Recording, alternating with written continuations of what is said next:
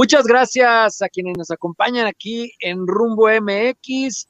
Poco se platica de historia en los medios de comunicación y por eso nos hemos propuesto en este medio independiente repasar ciertos momentos históricos que han marcado a nuestro país.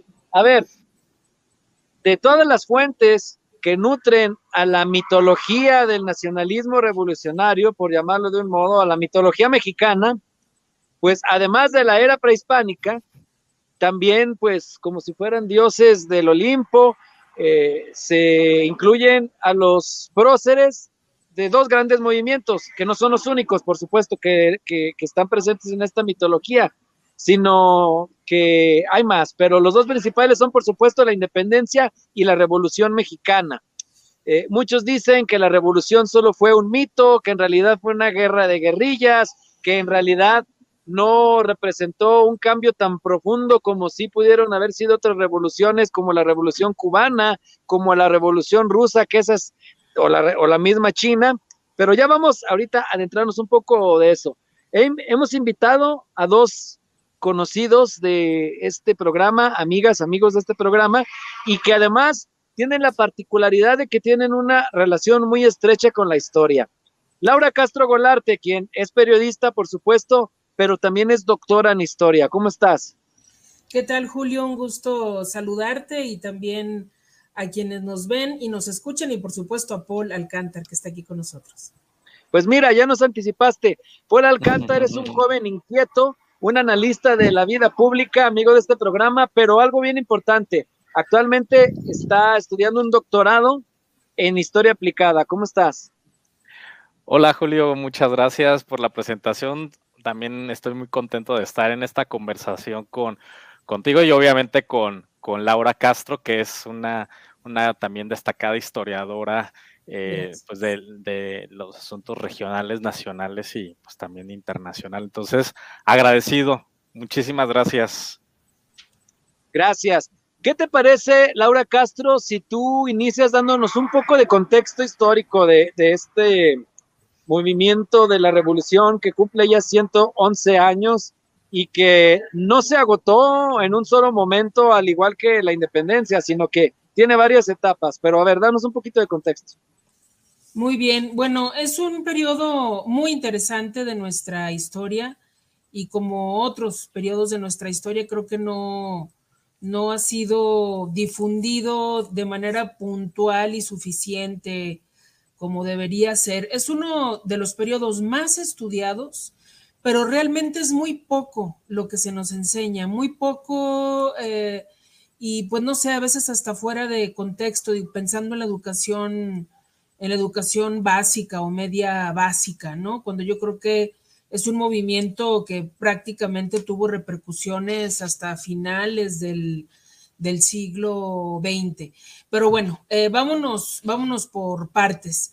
Eh, en 1910, el 20 de noviembre, que fue la fecha señalada en el plan de San Luis por Francisco y Madero para que estallara la revolución, visto que, que de otra manera no iba a ser posible eh, propiciar un cambio, pues habían pasado y había una serie de, antecedentes que estaban en el ambiente, que estaban en la memoria colectiva y que estaban en las preocupaciones y en las inconformidades de la población.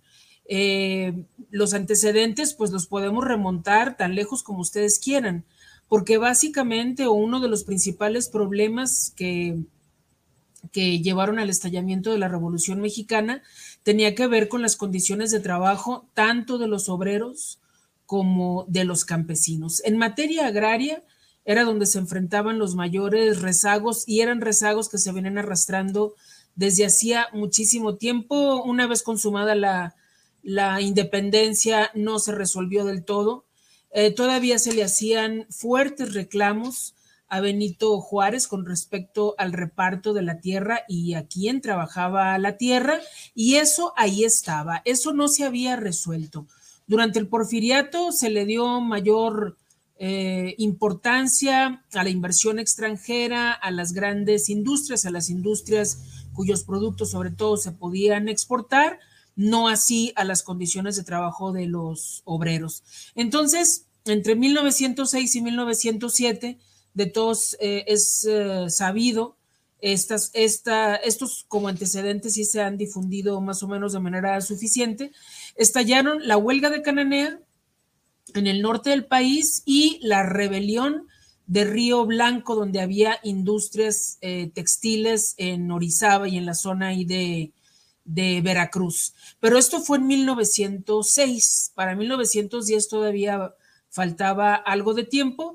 Las cosas con sí, eh, fallecimientos que lamentar incluidos, más o menos se fueron calmando, pero este país era un polvorín, era verdaderamente un polvorín. Ya había surgido una prensa que estaba tratando de encontrar eh, rutas y cauces por donde expresarse y tenemos el gran, gran ejemplo del periódico Regeneración de los hermanos Flores Magón, que vivió a través de varias etapas, pero pues que lo publicaban en México y si no podían en la Ciudad de México se iban a otra ciudad, incluso lo llegaron a publicar desde Estados Unidos. Y entre la publicación de este periódico Regeneración y varios mexicanos que estaban inconformes con el orden de las cosas, pues también en ese año, en 1906, se fundó el Partido Liberal Mexicano, del que un personaje estaba muy atento, que es Francisco y Madero. Francisco y Madero, de hecho, llegó a financiar comprando suscripciones al periódico Regeneración este movimiento. Lo que detonó las cosas en gran medida fue esta famosa entrevista que el periodista Krillman le hizo a Porfirio Díaz hacia 1908. Entre 1908 y 1909 se publicó esta entrevista en donde Porfirio Díaz prácticamente decía, estoy listo para irme, México está listo para que yo me vaya, eh, y si hay un partido de oposición que capte los intereses políticos y las inquietudes de los mexicanos, eh, le voy a dar la bienvenida y hasta lo voy a proteger. Entonces, este prácticamente fue un llamado a que todos estos movimientos que había en diferentes puntos del país eh, se consolidaran, se entusiasmaran. Y en 1909 también Francisco y Madero publica un libro que generó mucha polémica y que se tituló La sucesión presidencial de 1910, porque estaba ya pensando precisamente en las elecciones de ese año y eh, pues se iba a lanzar como candidato a la presidencia pensando en que Porfirio Díaz ya se retiraría y a lo mejor sí asociados con el porfiriato, pero serían otros personajes los que en un momento dado podrían contender por la presidencia. Parecía que todo iba bien y que las cosas iban a cambiar, pero no fue así de sencillo y no fue así de sencillo ni eh, en, en el estallamiento de la revolución, ni cuando finalmente Madero logra que Porfirio Díaz renuncie, lo cual digo, lo estoy haciendo muy, muy resumido, pero fue un proceso sumamente complicado. Ya para estas alturas se habían integrado al movimiento de Madero tanto Pancho Villa como Emiliano Zapata, que pues son emblemáticos de la revolución eh, mexicana. Eh, nada fue fácil y lo mismo se pasaban de un bando a otro por problemas de comunicación, por manipulación, por la intervención del, del gobierno, más que del gobierno de Estados Unidos, del embajador de Estados Unidos, Henry Lane Wilson, en donde se firmó el famosísimo pacto de la embajada que terminó eh, con, pues prácticamente con el asesinato de Francisco y Madero y Pino Suárez, el vicepresidente, en lo que conocemos como la decena trágica. Y después de la decena trágica vienen también años verdaderamente complicados, sangrientos. Estima que más de un millón de personas fallecieron en, durante la Revolución Mexicana, una guerra, sí, una guerra civil eh, por, eh, por definición. Y pues fue así. No sé hasta dónde quieres que me extienda, porque eh, después de la decena trágica y del, bueno, Madero estuvo 15 meses en el gobierno. Eh, y luego Victoriano Huerta también estuvo 15 meses y luego siguió la parte del ejército constitucionalista. Eh, y aquí es donde cambian de, estar apoyando a uno, luego se le retiran el apoyo, tanto Villa como Zapata, y aparecen los sonorenses, eh, específicamente Álvaro Obregón en este momento, y las cosas empiezan a complejizar. Pero más o menos yo creo que aquí lo puedo dejar en cuanto a un poco de los antecedentes y cómo se detonaron las cosas a partir de, pues del 20 de noviembre de 1910. No te escucho, eh, Julio. Perdón, perdón. Gracias, Laura, por este, por este contexto. Sí, muy, muy resumido, pero que nos ayuda a entender dónde estábamos parados cuando en 1910 estalla este, este movimiento, que no termina, mi querido Pablo Alcántar, con la salida de Porfirio Díaz de la presidencia. No, no termina porque eh, eh, me parece que existen otros factores sociales, políticos y económicos que eh, no tuvieron en cuenta o no tomaron en cuenta eh, aquellos grupos que buscaban una transición, que iniciaron con una transición pacífica del régimen porfirista eh, a través de la candidatura de Madero, ¿no? Y que, lo, que lo que se observó en, en, ese momento fue una reacción por parte del régimen porfirista de una manera pues muy, eh, muy hostil, ¿no? Incluso eh, llevando al extremo a, llevar a, Madero a la cárcel, ¿no? Y, y no, y no, y, no, no termina con la, bueno, con, con el, el, autoexilio que, que tiene eh, Díaz y que se nos va a Francia y que pues termina allá su, su vida, eh, porque al final eh, hay que comprender que la Revolución Mexicana en realidad detonó todos estos conflictos en distintas regiones del país. Em, uno de los grandes pecados que cometió Porfirio Díaz fue haber envejecido. ¿no? Entonces, si no comprendemos eh, que el, régimen porfirista tenía eh, o, estaba concentrando el poder en, un solo personaje y que este personaje en su momento iba a envejecer y por lo tanto iba a morir, eh, si, si no comprendemos este proceso natural del personaje que concentraba el poder político, entonces no podemos comprender la reacción que tuvieron las élites económicas. Por eso es que motivados por ese desenlace que iba a tener el porfiriato, pues deciden no solamente impulsar la carrera política del hacendado Madero, sino que además empiezan a crear una serie de condiciones con eh, latifundistas, hacendados, para, particularmente de la región norte del país, sin tomar en cuenta o sin considerar que en otras regiones de México se estaba, eh, estaba un caldo de cultivo de eh, movimientos sociales que estaban eh, pues ya hartos de, eh, del abandono, ¿no? Eh, hay que comprender también que había una tremenda desigualdad entre estos sectores rurales frente a las políticas económicas que Díaz había instalado y que había mantenido durante todo este tiempo. Por eso es que no, el conflicto no se resolvió con la salida de Díaz y con la llegada de Madero a la presidencia, sino que al contrario, todas estas convulsiones sociales que las élites económicas no habían tomado en cuenta, pues les explota también en las manos. Por eso es que observamos cómo distintos liderazgos que eh, surgen después de, del 20 de noviembre de 1910 empiezan a tener y agarrar mucho mayor fuerza en el centro, occidente y sur del país y ya conocemos pues quiénes son estos eh, caudillos que empiezan a encabezar dichos movimientos. Vemos eh, cómo eh, está, por ejemplo, Emiliano Zapata, que tiene muy bien controlada la zona del actual Morelos y lo que es eh, el estado de Guerrero y también parte de la Ciudad de México. Vemos también a un caudillo como Villa que empieza también a, generar movilización en el norte del país. Vemos algunos eh, eh, caudillos que también se empiezan a tomar fuerza en el occidente y obviamente, pues como bien lo dice el Laura, pues a todos estos sonorenses que empiezan a tomar una mayor fuerza, ¿no?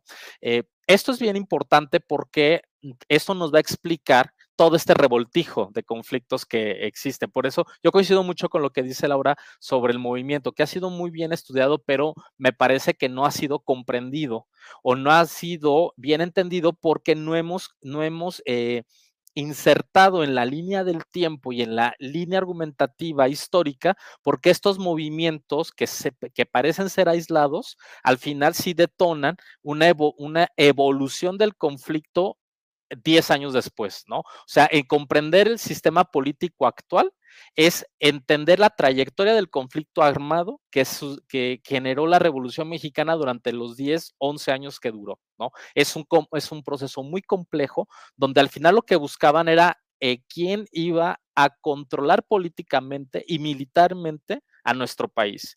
Y por eso es que se dieron todas estas series de, traiciones, de acuerdos que se podían romper fácilmente y que eh, pues, pues se veía también como los caudillos al final no cumplían con sus promesas y querían arrebatar el poder a través de las armas. Por eso es que vemos como los caudillos, pues de hecho la mayoría de los caudillos, como sucede en, también sucedió en la, guerra de independencia, pues quienes inician el conflicto al final no terminan el conflicto. Son otros actores quienes finalizan a través de los acuerdos y de los pactos para pactos de no agresión para que se consolide el sistema político que actualmente conocemos. ¿no? Por eso resulta que es eh, eh, muy, eh, muy complicado comprender la, trayectoria de la revolución. Creo que es algo bien importante y con esto quisiera también pasarle este, la voz a, la doctora Laura, porque me parece que es bien importante comprender cuáles eran aquellos, eh, aquellas consignas que buscaba el conflicto armado de la revolución. Algo que me parece fundamental y que me parece que también le dio una gran estabilidad a nuestro país en el siglo XX, a diferencia de otros países latinoamericanos, tiene que ver con el, tema del reparto de las tierras. ¿no? Eh, hay que recordar que en el siglo XIX, y cuando hablo del siglo XIX, y a lo mejor ahí coincide mucho Laura, cuando hablo del siglo XIX es como hablar de eh, cuando vamos con el, con el psicólogo y queremos como sacar problemas, pero se nos olvida lo que pasó eh, en nuestra niñez, ¿no? Eso pasa creo que con México cuando queremos hablar del siglo XIX y tiene que ver con el tema de los latifundios, tiene que ver con el tema de las tierras. Al final, una de las causas que buscaba la revolución, los movimientos revolucionarios, incluyendo de las élites económicas, tenía que ver con la propiedad de la tierra. Y, es, y la propiedad de la tierra trascendió en, en el discurso narrativo que le da una consolidación al sistema político mexicano. ¿Sí? Eh, eso creo que es bien importante. Lo otro que es fundamental es comprender que después de la revolución también viene eh, este asunto de cómo es que vamos a controlar la fuerza que otorga el Estado cómo vamos nosotros como mexicanas y mexicanos al final eh, hacer que los distintos ejércitos que se van desarrollando en distintas regiones del país al final queden bajo el mando de un solo poder. Ahí es cuando comprendemos entonces la lealtad que existe del ejército hacia el sistema presidencial. Y un último elemento que también me parece muy importante tiene que ver con eh, todo lo que tiene que ver con la historia política, particularmente con el tema de la elección. Al final, lo que eh, el parte del, conflicto o lo que también estaba en juego en el conflicto es cómo logramos que eh, llegar al poder sin traicionarnos y sin, y, sin, traicionarnos y además garantizar que lo vamos a hacer a través de, una transición eh, pacifista sin las armas. Eh, es por eso es que, después de la revolución, pues vienen estos pactos de no agresión entre los caudillos y es como se da la, la, fundación del sistema político mexicano que actualmente conocemos. Por eso creo que sí es bien importante no perder de vista que la revolución en realidad eh, fue la antesala de la estabilidad política que tuvimos por lo menos los primeros 40, 50 años del siglo XX, ¿no? Eh, la Revolución Mexicana fue el antecedente del sistema político mexicano que actualmente conocemos y que, eh, y que estoy seguro que dentro de nuestra cultura política, pues lo que menos queremos es regresar a un conflicto armado como si lo tuvimos en el siglo pasado, ¿no? Entonces creo que por eso es bien importante no perder de vista, eh, pues cuál es la función del entendimiento o la función de la historia, particularmente en, esta, en, este evento, en este evento que es trascendental para nuestro país.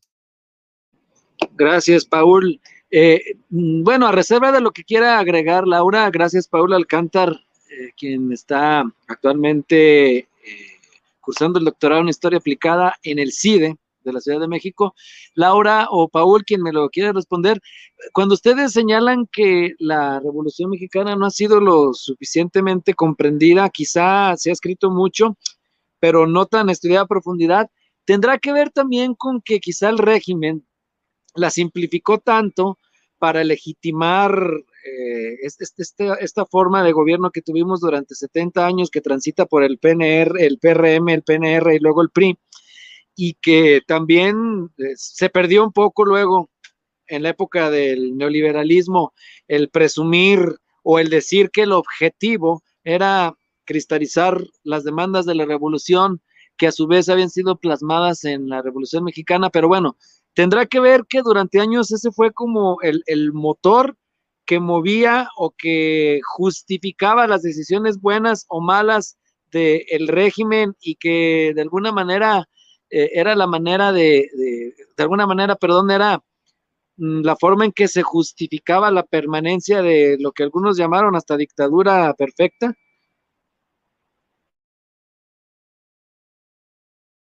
A ver, Laura. Sí, sí, sí. Eh, quizá no estuvo planteado así desde un principio. Yo siempre he pensado que el uso de, de, la Revolución Mexicana se fue dando sobre la marcha por personajes sumamente inteligentes que fueron apropiándose del discurso, pero destacando ciertos hitos precisamente para promover eh, lo que fue durante muchos años, pues el nacionalismo.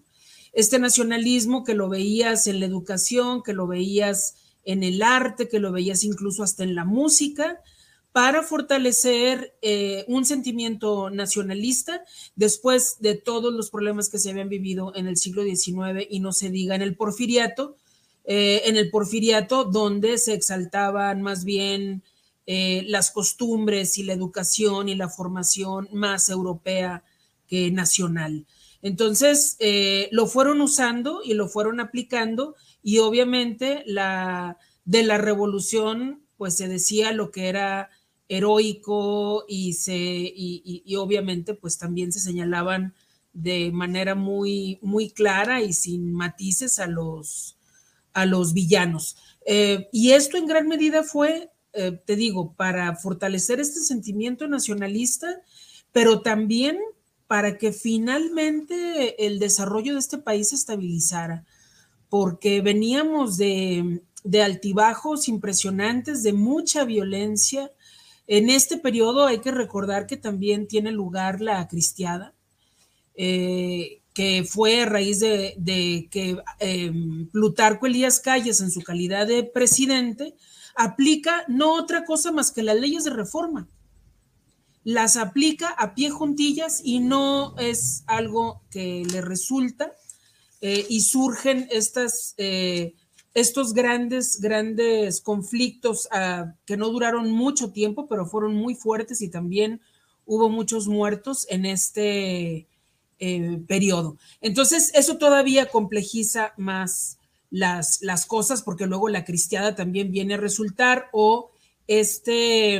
Um, esta polarización entre lo conservador y entre lo nacionalista y lo liberal con el asesinato de Álvaro Obregón, ¿no? Eh, ya hacia 1928, cuando ya iba por su segundo periodo eh, presidencial. Entonces, eh, es precisamente en este contexto y dadas las cosas como se fueron em, desarrollando, que llega Plutarco Elías Calles y logra a través de este maximato que dura, apenas dura un sexenio, con tres presidentes, pero apenas eh, dura un sexenio, pero queda claro quién es el que manda y eh, eh, cómo es que se van a definir las cosas, se funde el partido, se suman, se, afilian al partido, por ejemplo, todos los burócratas, de manera, sin avisarles, le, los, los afilian y en el primer mes les descuentan para sostener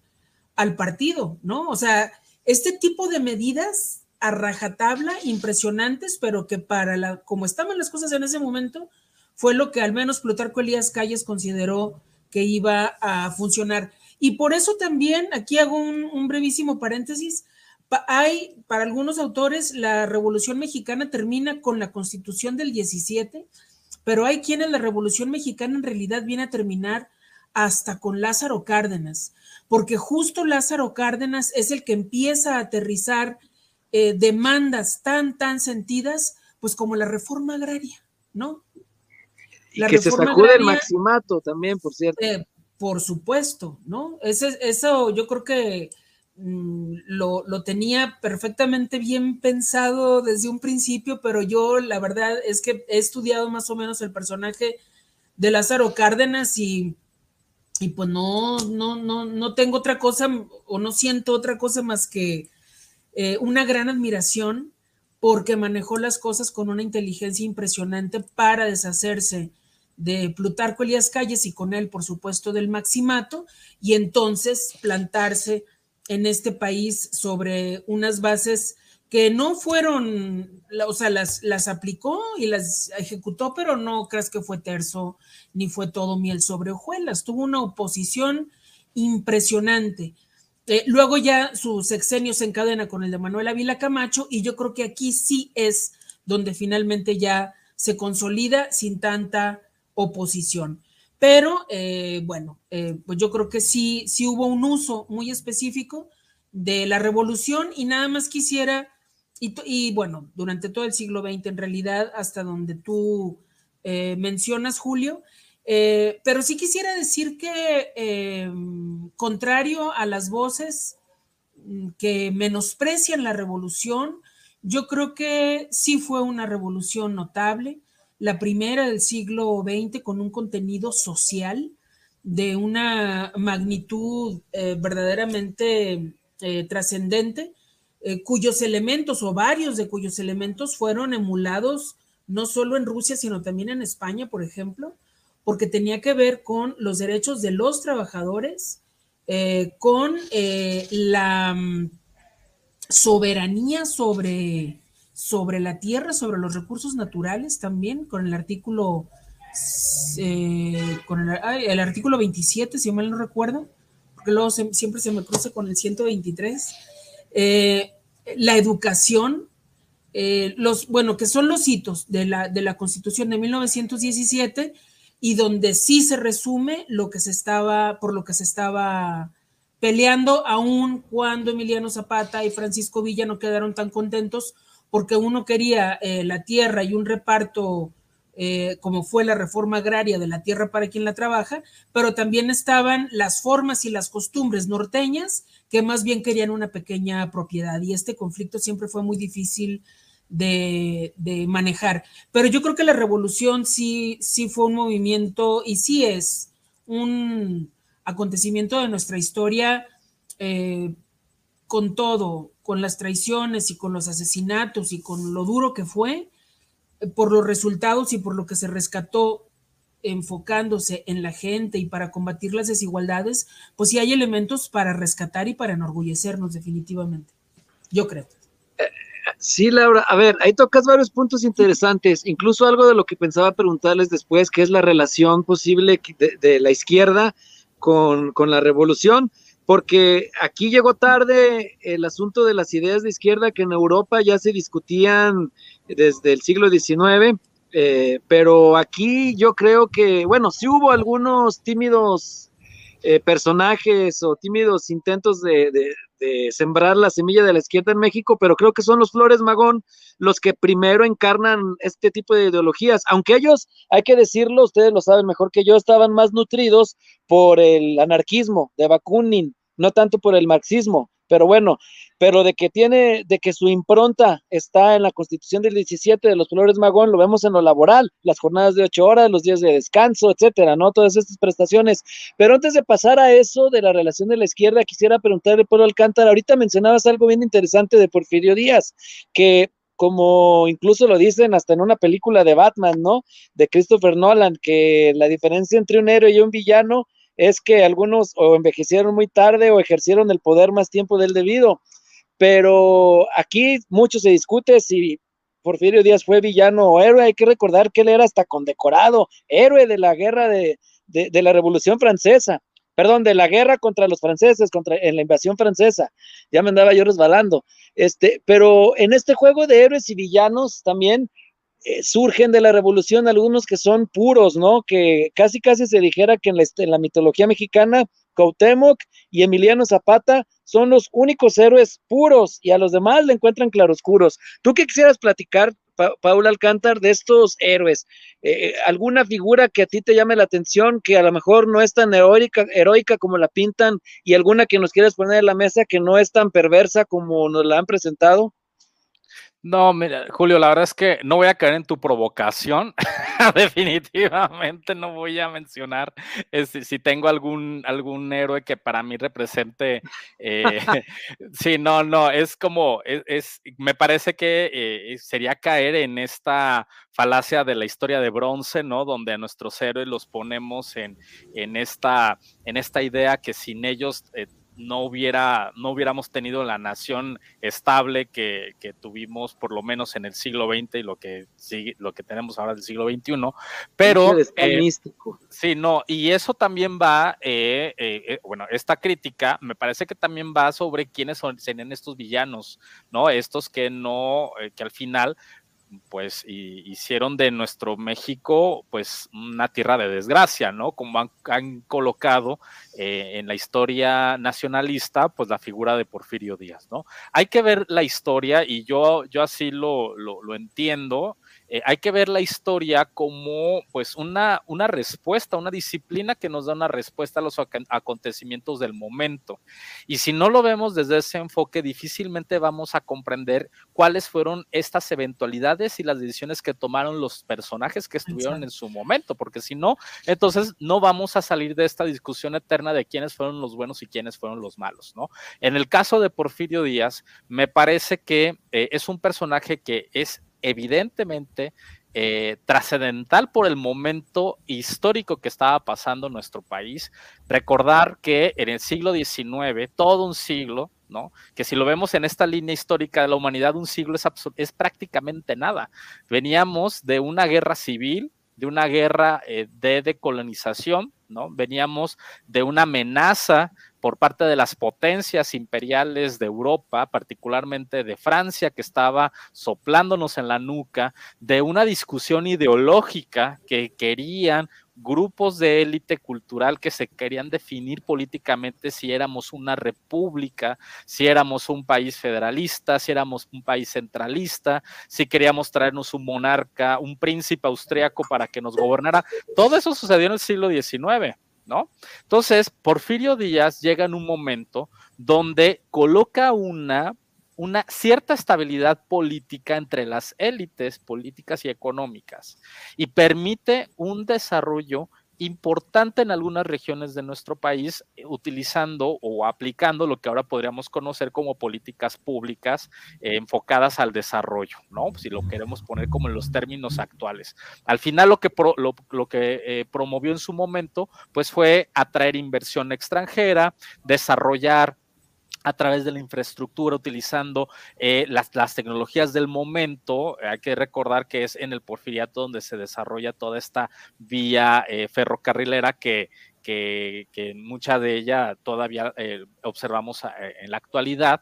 Y, y, pues también hubo, o existió pues todo este, este aprovechamiento de algunos, de algunos latifundios donde colocó a México en una situación muy especial geopolítica, ¿no? Por algo es que eh, México también era muy importante para nuestro vecino, nuestro vecino del norte, ¿no? Para los Estados Unidos, que quería mantener una estabilidad de relaciones diplomáticas con nuestro país y que a la vez también permitió que, eh, sobre todo al final del siglo XIX, casi ya en la mitad del régimen porfiriato, pues inversionistas sobre todo, eh, petroleros, pues vinieran, eh, sobre todo los británicos, vinieran a explorar, a explorar estos territorios. Entonces, me parece que eh, se cumplían muchas condiciones para que Porfirio Díaz tomara el control del país durante más de tres décadas. ¿Qué es lo que pasó? Insisto, hubo un desgaste del régimen, hubo un desgaste en la relación que tenía con sus aliados históricos, hubo un cambio generacional, eso es bien importante, hablar del cambio generacional. Y en este cambio generacional se requería también de un cambio eh, fundamental en el sistema político. ¿Qué sucede? Se rompe esta relación, pero a la vez venía una bomba, había una bomba de tiempo y un caldo de cultivo que el régimen porfirista estaba eh, ignoró totalmente. Eso fue lo que provocó todas estas revueltas, que duró prácticamente 11, 12 años. Eh, y bueno, me parece que comprendiendo todos estos contextos, podríamos también entender, pues, cuál fue el o, cómo, cómo sucedieron las cosas durante todo el periodo de la revolución. Y ya nada más para terminar, hay algo que luego se ignora en los estudios de la revolución eh, mexicana, que tiene que ver también con el contexto internacional, y ahorita lo, mencionó muy bien eh, Laura. ¿Qué pasaba en Europa? En, en 1917, qué sucedió en Europa en, la década de los 20.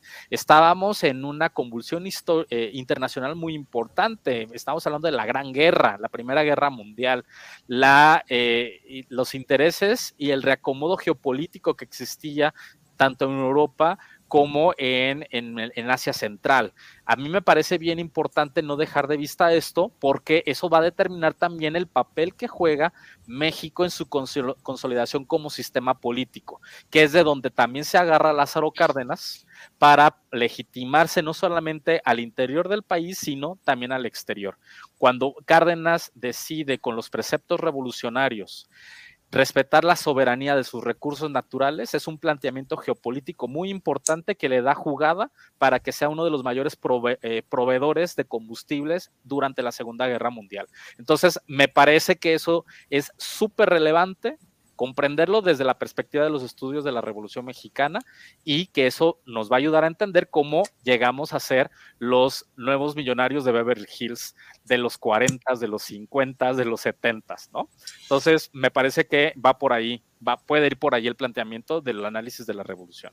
Me parece, si me permites, Julio, rápidamente, me parece muy interesante esto que menciona eh, Paul, porque es totalmente cierto. Eh, resulta de que Winston Churchill, por supuesto, mucho antes de que fuera primer ministro de Gran Bretaña, sugirió que se dejara de usar eh, el carbón para mover a la flota británica y propuso que se empezara a usar eh, combustible de origen fósil. Entonces, esto cambió totalmente pues las relaciones económicas y la, la movilidad y los recursos naturales de los países. Desde 1917, cuando se define en la Constitución que lo que está en el subsuelo pertenece a la nación y son recursos naturales sobre los que el país tiene soberanía, a los inversionistas extranjeros no les gustó en lo absoluto, pero ya le aceptaron la moción a Winston Churchill y se incrementa el consumo de petróleo en el mundo y México produce petróleo no como llegó a ser eh, años después, pero empieza a producir petróleo y está la constitución lista para que las reglas cambien entre el gobierno mexicano, México, pues, y los inversionistas extranjeros eh, que explotaban el petróleo en nuestro país. Y esto sucede en el marco de la revolución, también en el de la Primera Guerra Mundial. Muy bien. Este, también, eh, sin duda, todo esto está bien interesante. Y, Laura, también te quería preguntar, no sé si quieras tú agregar un poquito de esto de los héroes y villanos o también de la aportación que pudo haber tenido la Revolución Mexicana para, para la izquierda, porque a ver, las, mm, los postulados que enarmolaba personajes como, como, como Zapata principalmente, pues han no solo eh, sido inspiración para partidos de, izquierda que nacieron en México, que por cierto aquí se dio una izquierda a la mexicana, bueno, hasta se hablaba del marxismo guadalupano, imagínense ustedes, eh, pero también hasta inspiraron al movimiento que luego puso en jaque al, bueno, no sé si estoy siendo demasiado exagerado decir que puso en jaque, pero que se dio en el último año del sexenio de Salinas de Gortari, que fue el este, este movimiento armado en Chiapas. Sí. Bueno, mira, esta parte es muy interesante, Julio, Paul y quienes nos ven y nos escuchan, porque justo buscando antecedentes de la izquierda en México, di con la llegada de un comunista griego a nuestro país, porque aparte se estaban dando facilidades para que extranjeros se instalaran en México, ¿no? Necesitábamos poblar este país para evitar más intervenciones. Entonces, eh, con ideas eh, comunistas y de, instalación y, funcionamiento de comunidades agrícolas, por ejemplo, llegó a México Plotino Rodacanati, un hombre además, eh, pues de la, de la, em, de la nobleza griega, ¿no? que justo estaba formado entre los que eran los teóricos del socialismo eh, más que del comunismo en ese momento, del socialismo en, Europa. Entonces llega para acá Plotino Rodacanati y se pone a adoctrinar, se pone a formar cuadros entre, entre campesinos e indígenas que estaban asentados en las inmediaciones de la Ciudad de México, específicamente en Chalco. Y surge de aquí un joven que se llamaba Julio López Chávez o Julio Chávez López, no hay un acuerdo sobre sus apellidos, que lanzó un manifiesto en 1867, o sea, acababa de terminar la intervención francesa y todavía estaba, digamos, en el poder y en el candelero Benito Juárez, en donde hace un reclamo eh, porque no se había hecho el reparto de las tierras confiscadas a la iglesia como se había prometido y se habla con una dureza, él, él escribe con una dureza impresionante contra Benito Juárez y al final de su escrito escribe con todas sus letras viva el socialismo y estamos hablando de 1867. Dicho con otras palabras, estos mismos elementos que habían sido enseñados y promovidos por Plotino y luego ya por sus estudiantes, pues son, eh, además, están en la zona yo digo que de alguna manera sería interesante hacer una investigación al respecto, pero yo digo que toda esta información se fue transmitiendo de generación en generación y por supuesto no habían pasado muchos años para cuando estas mismas causas las abanderó Emiliano Zapata. Eh, el socialismo de Emiliano Zapata, la izquierda de Emiliano Zapata era verdaderamente radical.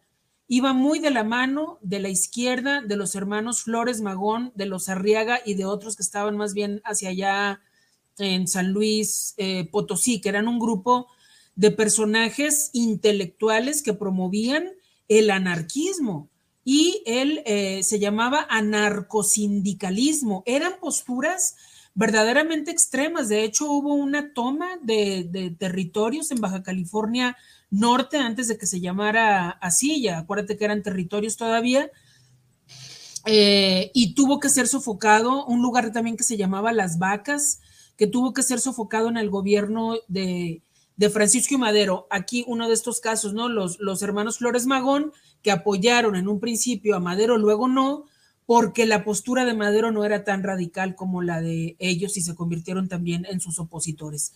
Pero el socialismo ya estaba ahí, el germen ya estaba ahí, eh, más radical o menos, y se vino a consolidar con, desde mi punto de vista, con Lázaro Cárdenas que dicho sea de paso, al deshacerse del maximato, se deshace también de cierto, mar, de cierto germen fascista que se veía que tenía Plutarco Elías Calles. Entonces, era, era, o sea, fíjate todos los matices y las aristas que tiene este periódico, periodo verdaderamente rico y abundante, y pues que sí merecería estudiar un poquito más. Pero sí, por supuesto que la Revolución Mexicana abonó al socialismo mexicano. Mi querido Paul, me gustaría saber eh, tu aportación, tu pensamiento sobre esto, tu, perdón, tu punto de vista, algo que quisieras aportar, agregar. Sí, yo creo que, eh, y eso es un planteamiento de la tesis de, de Carlos Illades, también un académico que ha estudiado las, izquierdas en México, desde cómo surgen, cómo, cómo, evolucionan a través del siglo XX. Y algo que plantea Illades, y, me parece que es, es muy, muy, importante no dejarlo de vista, es que al final muchos de los movimientos de izquierda que se dan a final del siglo XIX y al inicio del siglo XX está muy ligado con los movimientos obreros, eh, que pues se inspiraban en el movimiento, en, el, en el pensamiento marxista para para consolidar esta, eh, pues este pensamiento de lucha de clases, ¿no? Esta, eh, esta constante permanente lucha entre la opresión, ¿no? Entre quienes controlan los modos de producción frente a quienes trabajan para, para ellos.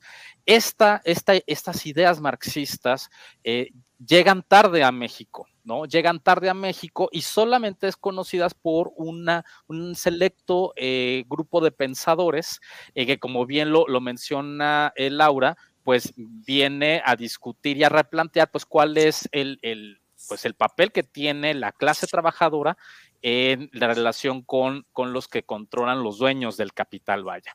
Esto llega tardío y además hay que también recordar que la clase obrera en México en ese momento cuando en Europa se estaba discutiendo todo este planteamiento, en México pues en realidad estábamos incipientes en esto, eh, eh, eh, no éramos una sociedad industrializada, todavía teníamos una, un gran los medios de producción pues estaban muy anclados a la agricultura, a la pequeña propiedad y evidentemente pues a los controles eh, económicos que se daban desde, desde el control de las tierras. Entonces, eso es bien importante porque así podemos comprender entonces cómo la izquierda en realidad tiene eh, un, una identificación muy importante bajo el planteamiento marxista que no cabía mucho en, en, la, en la discusión sobre la propiedad de las tierras, sí cabía o sigue cabiendo en la lucha de clases que se da en la disputa por el control de la producción. Por eso es que lo vemos muy reflejado a partir de, de la década de los 30.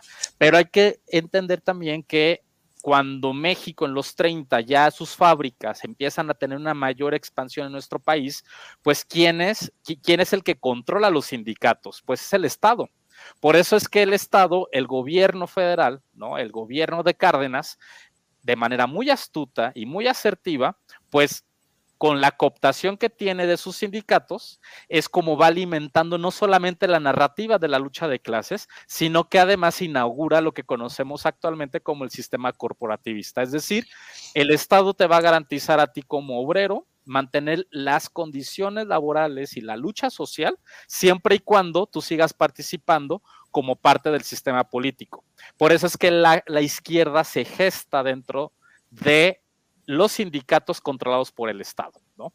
Y no se da fuera, porque cuando los que se, los que van construyendo la narrativa desde afuera, entonces son los rebeldes en contra del sistema, y a esos hay que oprimirlos, a, es, a esos hay que considerarlos incluso como eh, como traidores al régimen. Y eso lo vamos a ver posteriormente ya en los 50 y en los 60 cuando esta convulsión de la izquierda no institucionalizada a través de los sindicatos, las vemos manifestadas en las guerrillas urbanas, en la guerrilla rural y lo que posteriormente se conocerá como la, guerra sucia, ¿no? Donde ya viene el planteamiento de una nueva izquierda, ¿no? La nueva izquierda que no discute, no discute la opresión en la lucha de clases, sino discute la opresión del régimen, del sistema y de la invisibilidad de otras luchas, como la lucha feminista, la lucha por los, eh, por los derechos de la identidad de los pueblos originarios y por la desigualdad social y económica que el régimen mantuvo y que no cumplió el sistema político mexicano de acuerdo a los lineamientos de la Revolución Mexicana. Oye, pues qué interesante. Yo creo que luego vamos a tener que hacer otras charlas, eh, de preferencia con vino en la mesa, sobre... Eso lo prometes, Julio, y nunca... Mira, yo estoy esperando un año y mira, aquí me tienes este, seco, pura agüita. no, no, no. Pura agüita vamos a hacerlo lo más pronto posible. lo más pronto posible. Este, se, lo, se, lo, se los prometo. Pero a ver, porque sí, tenemos que hablar de la guerra cristera, tenemos que hablar eh, eh, incluso de, del, de, este asunto de, la relación también de la derecha con movimientos fascistas en México, porque a ver, Aquí había, bueno, muchos simpatizantes de Franco, eso ya se sabe, pero también había simpatizantes de Hitler y de Mussolini e incrustados en el Partido de Acción Nacional, aunque lo quieran negar. Pero bueno, ese es otro tema. Hay muchos temas que podemos seguir hablando, pero para terminar, alguna conclusión, primero Laura y luego Paul Alcántar.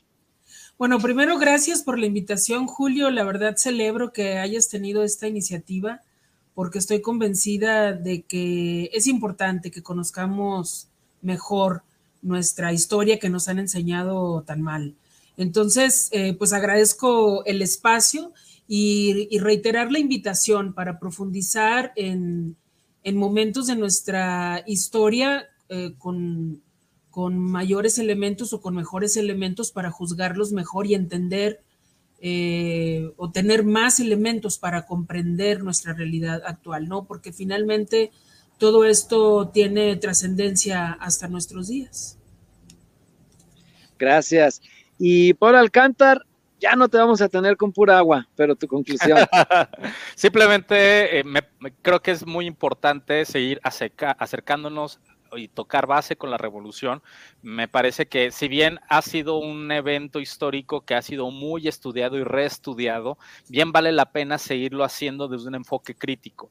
Y eso me parece que va a ser muy importante para las nuevas generaciones de historiadores que ya están eh, ampliando el horizonte, el horizonte del estudio de la Revolución Mexicana y no dejarlo en este reduccionismo que nos dejó el oficialismo mexicano, que al final el régimen, el régimen oficialista eh, impidió que realmente se conocieran estos claroscuros que eh, produjeron estos personajes inmiscuidos en, en la revolución y que construimos estos, estas estatuas de bronce e intocables que la verdad es que la función del historiador pues tiene que ser más más cuestiona, más, crítica, ¿no? E, este, este enfoque más crítico es el que me parece que es, es importante y además, pues yo les invitaría a que para comprender el sistema político actual, creo que bien vale la pena comprender la revolución, estudiarla y saber los efectos que dieron origen a una estabilidad política que por lo menos duró 50 años y hablar de una generación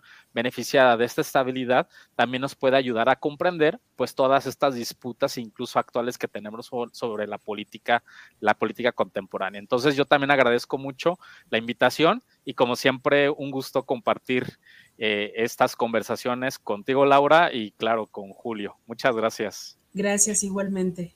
Gracias, y pues aquí encantado, este, he aprendido mucho escuchándolos, sobre todo lo que les reconozco también es la forma tan amena que tienen para platicarlo, porque este tipo de conocimientos hay que transmitirlos a la sociedad de, esta manera, ¿no? Que también se disfruten. Eh, sobre todo porque luego cuando uno está en la escuela eh, básica, en la primaria, secundaria, hay quienes sufren la historia porque a lo mejor eh, la manera en que nos la están enseñando no es, no es así, así de bonita como ustedes la platican. Muchas gracias, Paul, muchas gracias. Gracias, gracias, un abrazo. Gracias, un abrazo. Un abrazo fuerte y pues seguiremos con estas conversaciones de temas de historia en Rumbo MX. Ya lo verán, este se queda aquí en YouTube, se queda en Spotify y pues hasta la próxima. Hasta la próxima. Gracias.